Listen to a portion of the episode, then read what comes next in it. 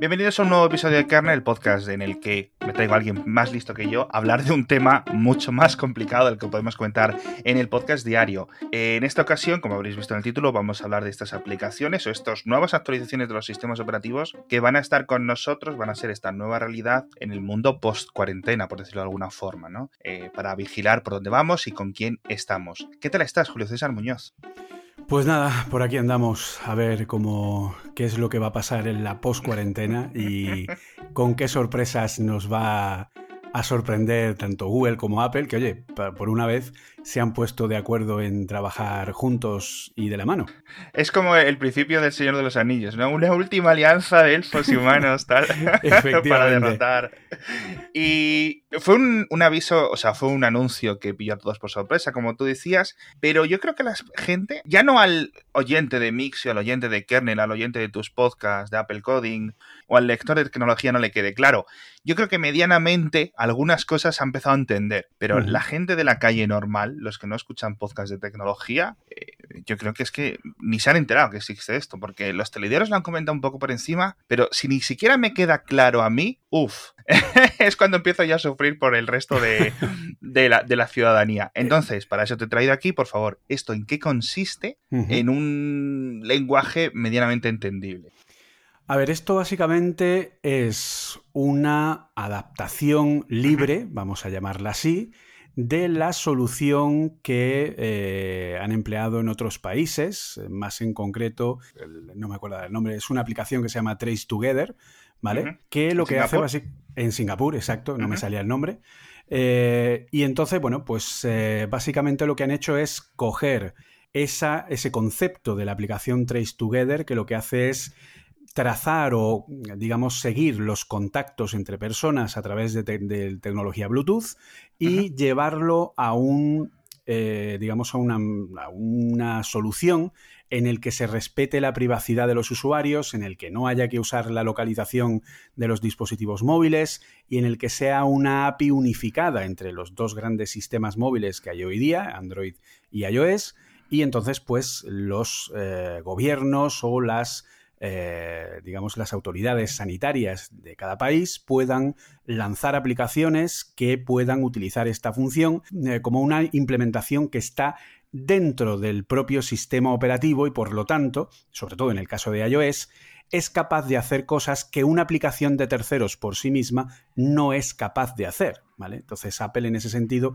pues permite dar un paso un poco más allá para poder controlar lo que es el proceso en segundo plano del Bluetooth. Es decir, que cuando nuestro móvil esté bloqueado o no tenga ninguna app arrancada, pues el Bluetooth pueda seguir trabajando eh, sin que nosotros nos demos cuenta y haga un registro de, esas, de esos contactos que tenemos con otras personas independientemente del sistema operativo móvil que utilicen. Vale, entonces la primera pregunta, ¿qué es un contacto? ¿Simplemente estar cerca de otro teléfono actualizado con este sistema? Un contacto es cuando yo estoy de una forma prolongada en el tiempo, de aproximadamente unos 10 minutos, se ha calculado, recibiendo de una manera permanente la señal de otro móvil. ¿vale? Cuando yo estoy parado 10 minutos en un sitio y en esos 10 minutos estoy recibiendo de una forma constante la misma identificación de otro móvil, al final, pasado ese tiempo, mi móvil dice, vale, has estado X tiempo al lado de este, así que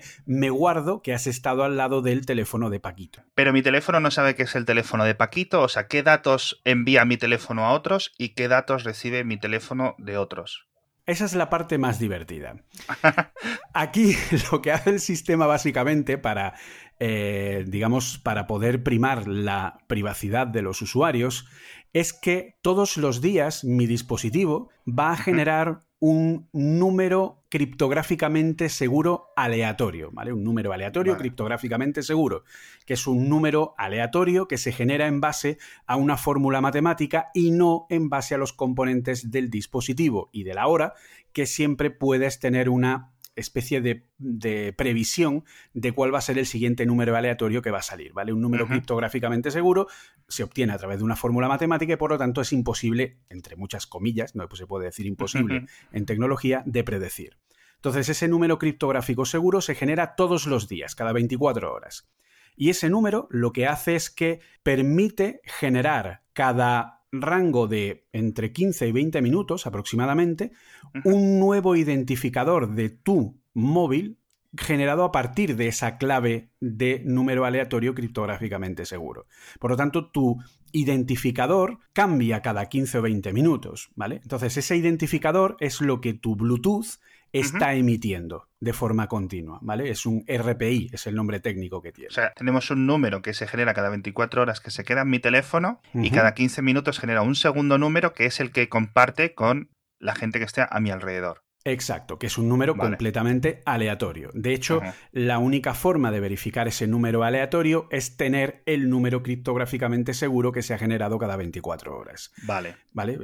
necesitas el par de datos. Entonces, junto a ese identificador se graban también una serie de datos como la intensidad de la señal Bluetooth, que permite medir la distancia a la que estás de esa persona, ¿vale? Y luego eh, hay hueco para meter más cosas, pero por ahora no se ha metido nada más, ¿vale? Los metadatos por ahora son solamente esos, aunque hay hueco para meter alguna cosita más más adelante si se ve conveniente. Por lo tanto, lo único que se eh, emite es ese identificador único y lo que es la, eh, la, distancia o la intensidad de la señal Bluetooth dentro de, esos, de esas eh, llamadas, ¿vale? De lo que es la diferencia de eh, distancia a la que están los dos dispositivos.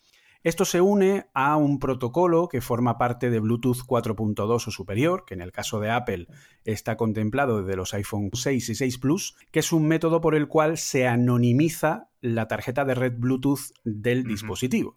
De forma que ese número de tarjeta de red se cambia cada vez que se genera un nuevo identificador Bluetooth que estamos emitiendo en ese lapso de 15-20 minutos, ¿vale? Sí, que eso es una función de privacidad que era para un poco evitar cuando ibas al centro comercial que la gente o los comercios supieran, mira, ya ha vuelto Pepito. exacto. Entonces, esa función que tienen la mayoría de móviles de los últimos cuatro o cinco años aproximadamente, pues eh, lo que hace es eso, va cambiando el identificador Bluetooth, va cambiando la identificación de la tarjeta de red, y va metiendo la intensidad de la señal Bluetooth entre los dos emisor y receptor, ¿vale? Por lo tanto, vuelvo a poner muchas comillas, es imposible poder saber cuál es, o sea, de dónde procede ese dato, ¿vale? Porque no hay ningún tipo de dato identificativo de ningún tipo y de hecho, las aplicaciones que usen esto no pueden incluir el permiso de localización para ser aprobadas en el App Store o en Google Play. Vale, entonces, ahora tenemos una actualización en los sistemas operativos que ¿cuándo va a llegar? Porque eso, te quiero hacer otras preguntas, pero quiero saber primero esto. Esto cuando salga la versión 13.5, que se calcula para mediados de este mes, es decir, para prácticamente ya, saldrá la actualización y eso será una librería para que las apps gubernamentales o de autoridades sanitarias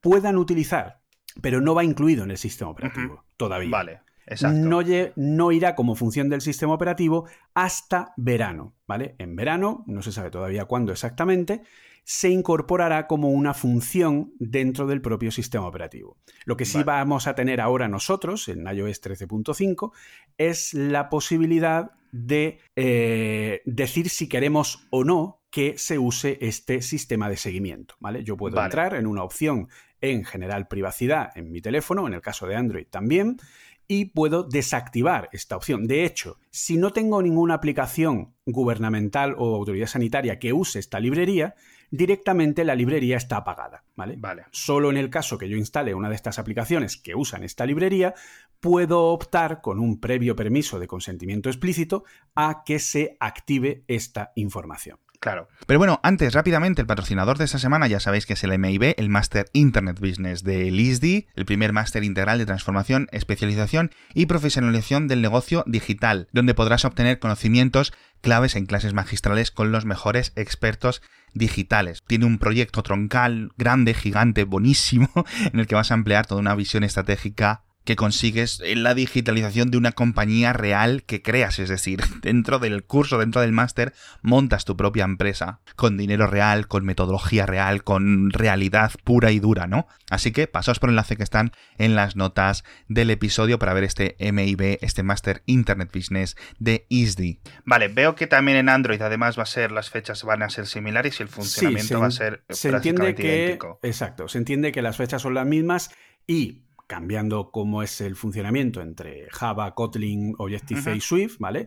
eh, y cómo funciona cada librería, eh, las llamadas, la implementación, la especificación es prácticamente idéntica. Solo que en el caso de Google, para poder hacerlo de una manera que llegue a más dispositivos, va a ser una actualización implantada a través de Google Play, no a través de Android. Sí, va a ser una actualización que en principio, de, de, nuevo, va a llegar al noventa y tantos por ciento de los móviles que hoy en día están en funcionamiento a través de una actualización de estas que te llegan por las noches de seguridad y todo el mundo eh, que use un Android. Ya digo, a no ser que tengas un Android de 2013, eh, seguramente tengas ningún tipo de problema. Entonces, ahora hemos hablado que un montón de móviles, millones de móviles en todo el mundo, en unas semanas van a estar almacenando la información unos de otros. Siempre y cuando queramos activarlo. Exacto. No hay ningún tipo de almacenamiento centralizado de esta información. No, esa es la base de la privacidad de este sistema que es la descentralización, es decir, que no se almacena ningún dato en ningún servidor de nadie. Los datos están única y exclusivamente almacenados localmente en nuestro dispositivo. Vale, entonces, están todos en los dispositivos, todo criptográficamente protegido y un montón de precauciones tomadas. De hecho, la, propia señal que emite por Bluetooth también está cifrada. Exacto. Y al no haber un almacenamiento centralizado de todos estos contactos, mi siguiente pregunta es, ¿cómo saben? Es decir, una vez que a mí me detectan, imagínate, estamos tú y yo, somos amigos, hemos estado grabando este podcast, en vez de a distancia, lo hemos estado grabando juntos. A mí me detectan coronavirus. ¿Cómo sabe el gobierno o el creador de esta aplicación, el gestor de la sanidad de donde sea, que tú has estado en contacto conmigo a través de este método? Bien, a ver, el gobierno, autoridad sanitaria o lo que sea, en teoría, en teoría, no va a saber nunca que tú has estado en contacto conmigo. Solo va a saber que has estado en contacto con alguien que ha dado positivo en el COVID, ¿vale? Esa es la segunda parte de la historia. La segunda parte es que luego, cuando tú, en el caso ya que tú te has enfermado, pues tú eres el que das el, el, alta, ¿vale? Cuando tú cojas la aplicación del gobierno de turno, de la comunidad autónoma de turno, de lo que sea, ¿vale? Lo que haces es que reportas tu positivo. Ah, es decir, yo lo pongo en la aplicación. Tocotó, me ha tocado. Exacto. Entonces, cuando tú reportas tu positivo, la aplicación te pregunta de forma explícita si tú quieres compartir ese positivo con lo que es la red de contactos, llámalo así, eh, de lo que es el contact tracing, del seguimiento de contactos, ¿vale? Entonces, si tú aceptas compartir tus datos de contacto, lo que hace el sistema es que coge las últimas 14 claves criptográficas aleatorias criptográficamente seguras que han servido para generar los RPIs que se renuevan cada 15 o 20 minutos. Es decir, los de los últimos 14 días. Los últimos 14 días los sube a un servidor centralizado. Ahí sí. Vale. ¿De acuerdo? Siempre con tu consentimiento explícito, porque tú quieres compartir ese positivo para que la gente que ha estado en contacto contigo pueda estar preavisada. Entonces, se sube solamente esa información. Por lo tanto, esos datos tampoco te sirven para identificarte a ti. Porque si alguien cogiera los datos que ha recibido tuyos de las claves generadas cada 15 o 20 minutos, no podría saber a qué corresponde, ¿vale? No, no tiene, ¿sabes? Los datos que van al servidor son otros diferentes a los que se emiten por Bluetooth. Entonces, ¿dónde está aquí el truco? Está en que cuando eh, tú reportas este positivo, como digo, sube al servidor y ahora la aplicación gubernamental o de seguro lo que hace es pedirle a tú, eh, o sea, digamos, recibe los paquetes de todos los positivos que ha habido en tu zona geográfica o en las zonas geográficas donde tú has estado, ¿vale? Sabemos que nuestros móviles registran las regiones geográficas donde hemos estado, ¿de acuerdo? Entonces, eh, si lo tenemos activado, obviamente, o sea, si tenemos activado el programa de compartir los datos, se nos activa esta opción para registrar en qué regiones hemos estado, un dato que siempre se guarda de forma local y nunca se comparte. Entonces, en el momento en el que yo recibo los datos de todas las de todos los positivos de las zonas donde he estado, entre todas las claves aleatorias que yo recibo, recibo las tuyas. ¿De acuerdo? Entonces, cuando yo recibo las tuyas, además de las de los demás, el sistema también recibe el rango de horas en el que se generaron las diferentes claves a partir de ese número aleatorio, ¿vale? Entonces, porque me ha faltado esa parte, cuando yo envío los números aleatorios, también envío un rango de horas en el que sé cuál es el intervalo de tiempo en el que se ha generado cada uno de, los, de las claves de identificación que se renuevan cada 15-20 minutos. ¿Para qué? Para que ahora yo en mi dispositivo pueda recrear tus claves de Bluetooth a través de la clave de número aleatorio criptográficamente seguro y los rangos de horas en los que se generaron esas claves. Entonces, genero en mi dispositivo esos códigos y compruebo si alguno de los que yo tengo captados coincide con uno de los que acabo de generar. Y en caso que haya match, ¡pum!, has estado en contacto con una persona que eh, ha dado positivo en coronavirus. Entonces, en ese momento, la autoridad sanitaria o gobierno tiene que decidir cuál es el criterio para alertar o no a la persona que ha estado en contacto. Porque si yo estuve contigo hace 10 días, pero yo no he dado positivo en pruebas posteriores, quiere decir que ese contacto no ha servido, o sea, no, ha hecho nada, porque yo no me he contagiado de ti. El rango es otro, es decir, esto está pensado porque el coronavirus, hasta donde se sabe, tarda dos días en incubar en el que tú no das positivo, pero puedes contagiarlo. Entonces, el problema es ese, que como tú das el positivo o das síntomas a partir del tercer día, si en los dos días anteriores ya lo tenías incubando y ya lo puedes contagiar, hay un lapso ahí de dos días en el que este sistema lo que hace es localizar o intentar avisar de decir, oye, has estado en contacto con una persona ayer o antes de ayer que hoy ha reportado el positivo. Por lo tanto, tú puede que estés incubando la enfermedad, así que quédate en tu casa, no salgas, no te relaciones con más gente, hazte la prueba para comprobar si te ha infectado o no y sé consecuente y sé maduro al respecto. Ese es todo el ciclo de vida. Entonces, ¿quién recibe esos datos? ¿Solo yo o los recibe también la agencia de sanidad? Esos datos los recibo solo yo, los recibe la aplicación, porque la aplicación genera ese positivo. Ahora, vale.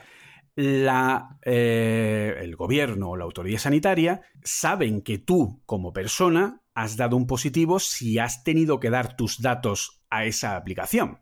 Por lo tanto, ellos van a poder registrar ese positivo y eh, de hecho, como ya te he dicho, son ellos los que tienen que decidir si ese positivo tiene que ser o no reportado. Porque en el caso mío, si yo te he visto a ti hace 10 días, la app no me va a decir que he estado en contacto con alguien contagiado porque considera que ese caso concreto de contacto no es peligroso. Entonces, para no alertarme innecesariamente, no me dice nada y punto. Entonces, yo no sé que tú has dado positivo. Vale, cuando yo recibo una alerta de que he estado en contacto con alguien eh, que es positivo, ¿me dice quién? No, te dice que has estado en contacto con alguien, pero no te dice quién porque no puedes saberlo. ¿Te dice el cuándo? Sí, te dice el cuándo porque eh, los datos de hora sí. los tiene. Con lo cual te puedes hacer más o menos una idea. Si fue tal día y día, fue ese día a lo mejor que fuiste a la compra, pues dices, mira, fue con alguien en el supermercado. ¿Quién de las 200 personas que había en el supermercado? Pues eso ya es un misterio insondable. Claro, alguien con el que estuvieras por lo menos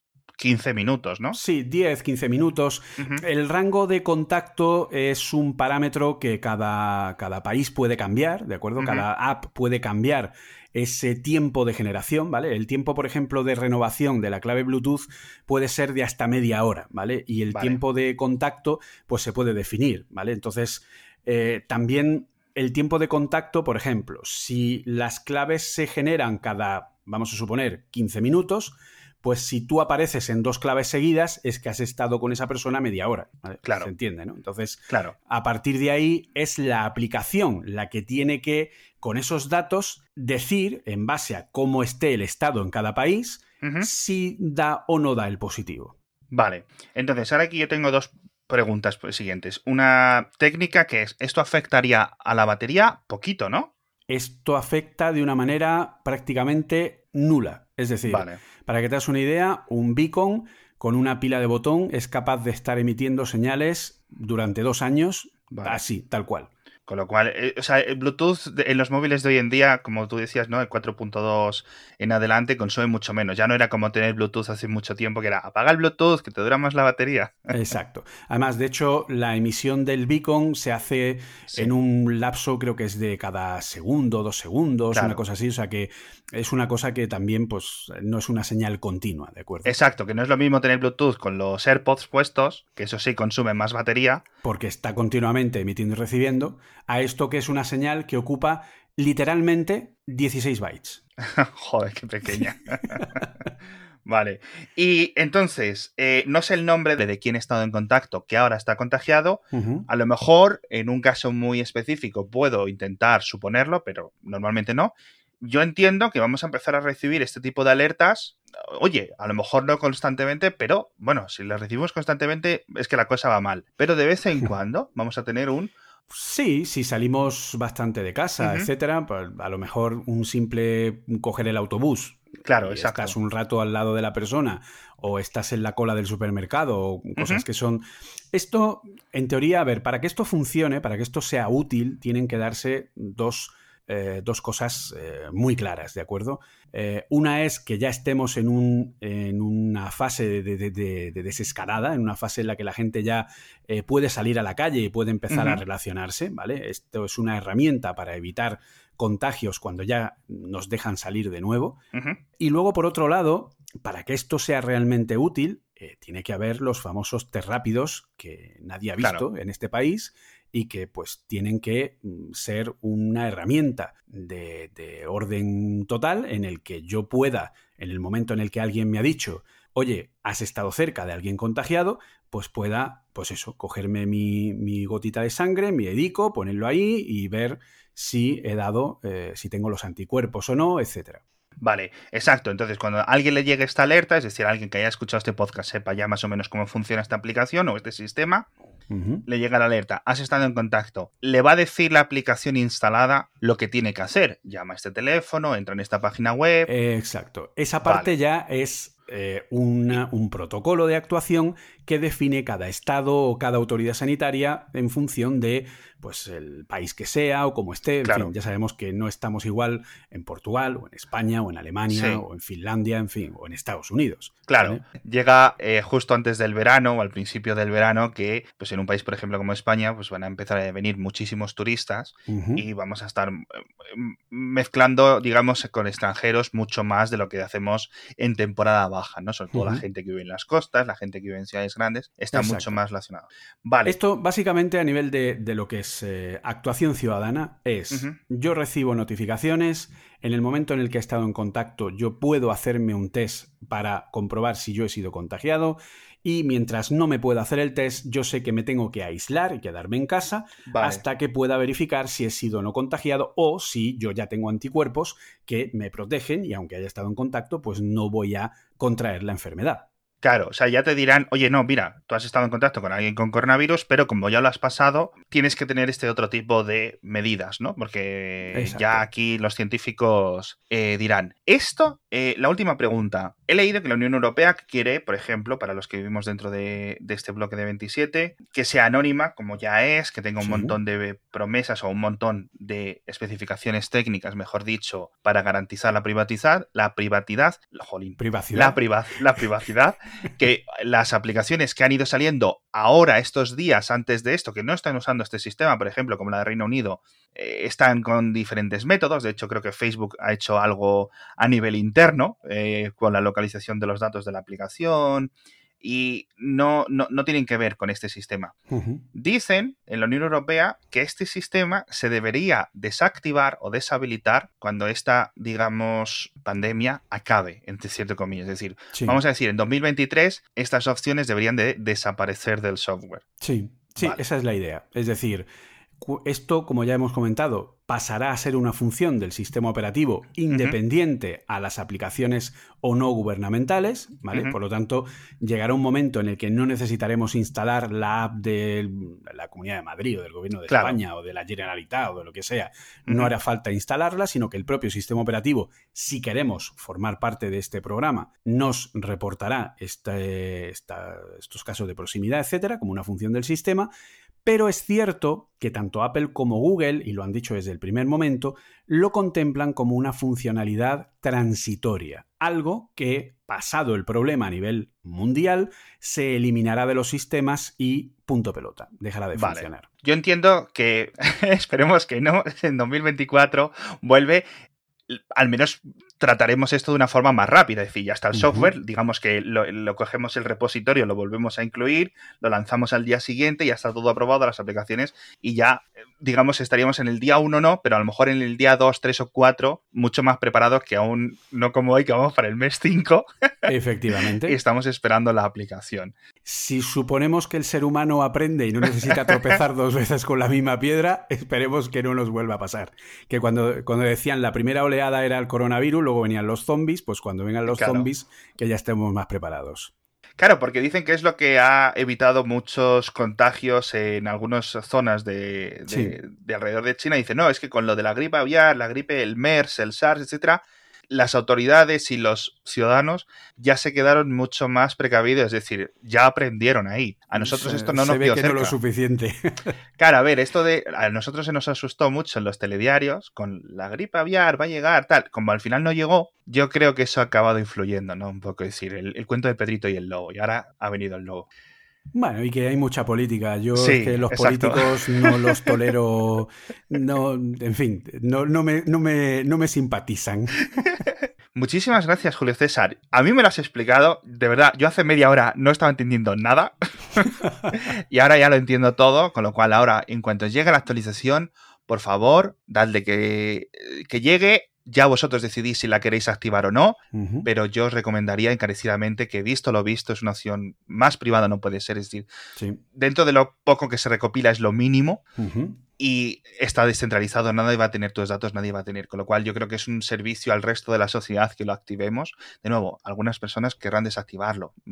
Cada uno Sí, bueno, cada uno es libre de si quiere compartir o no, si se fía o no se fía, porque ya sabemos que las grandes corporaciones son todas malignas, ¿no? Entonces, bueno, pues eh, podemos fiarnos o no.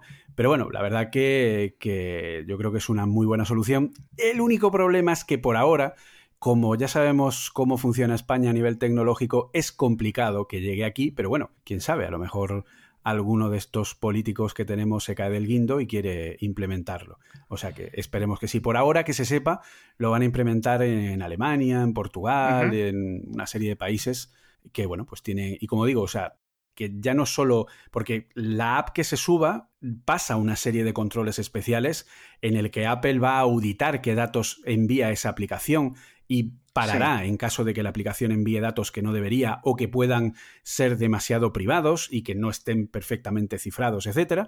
Y luego, pues, obviamente, si directamente quiere usar la localización, se le niega y no se puede publicar la aplicación. Entonces, esto es muy importante decirlo y esto es muy importante explicarlo. Las aplicaciones que se están desarrollando en España o en otros países pueden ir con métodos alternativos. No, si van a usar esta API, para empezar, como ya te digo, no pueden usar ningún método alternativo que esté basado en localización tiene que ser que usen solo este sistema de trazado de contactos. Luego a lo mejor, no lo sé, ponte que el, el, gobierno de España tuviera, aparte de la aplicación que ya tiene, que como ya sabemos solo sirve para determinadas comunidades autónomas, no para todas, algo que me parece completamente absurdo, pero bueno, el caso es que en ese caso, para localizarte en la comunidad autónoma de turno, usa el GPS para saber si realmente puedes usarla o no, ¿vale? Entonces, esa aplicación, por ejemplo, no podría incorporar esta API, ¿vale? Tendría que crear el gobierno una nueva aplicación que funcionara solo para este sistema de trazado de contactos. Que es un caso muy similar al que decíamos de Reino Unido, que ellos empezaron hace tiempo a desarrollar la suya propia muy similar a esta, pero han ido cambiando y dicen ahora, dicen, no, vamos a lanzar también una con este nuevo sistema, porque... Claro. Es un poco, por ejemplo, en Francia lo que han querido es hacerlo por ellos mismos, pero en Android han podido tocar lo que han querido, más o menos, pero en iOS han dicho los de Apple, eh", porque intentan hacer que el Bluetooth funcione en segundo plano en un nivel en el que las apps de terceros no pueden funcionar en iOS. Entonces, claro, el gobierno francés le ha dicho a Apple, oye, ábreme para mí eh, el Bluetooth. Por favor, ábranos el Bluetooth que queremos usarlo. y entonces Apple le ha dicho, mm, va a ser que no. Ya, entendiblemente. Vale, con lo cual vamos a tener que estar atentos si la aplicación que nos llega es de este estilo o es de un estilo independiente. de todas maneras, tanto Apple como Google las pondrán en una parte especial y tendrá algún tipo de identificación específica y entonces pues podremos distinguir bien si es una app que utiliza otro método, el que sea, o, es una app que usa este método, ¿vale? Que es el método, desde mi punto de vista, más seguro, más privado y que da mejores garantías a los usuarios. Eso es, a mí también me lo parece. Muchísimas gracias, Julio César Muñoz, por explicárnoslo. Un placer. Y a vosotros, a los oyentes, bueno, podéis seguir a Julio César en Twitter, por ejemplo. ¿Cómo es tu Twitter? JCF Munoz y bueno, escuchar siempre Apple Coding, que tiene eh, episodios del podcast mucho más a fondo y específicos sobre esta, sobre esta aplicación. Eh, también escribes en applesfera.com, ¿no? Para poder leer ahí un montón más de análisis si los queréis leer. Bueno, todo va a estar en las notas del episodio. De nuevo, muchas gracias a todos por estar aquí una semana más en Kernel y nos vemos en el próximo episodio. Un saludo.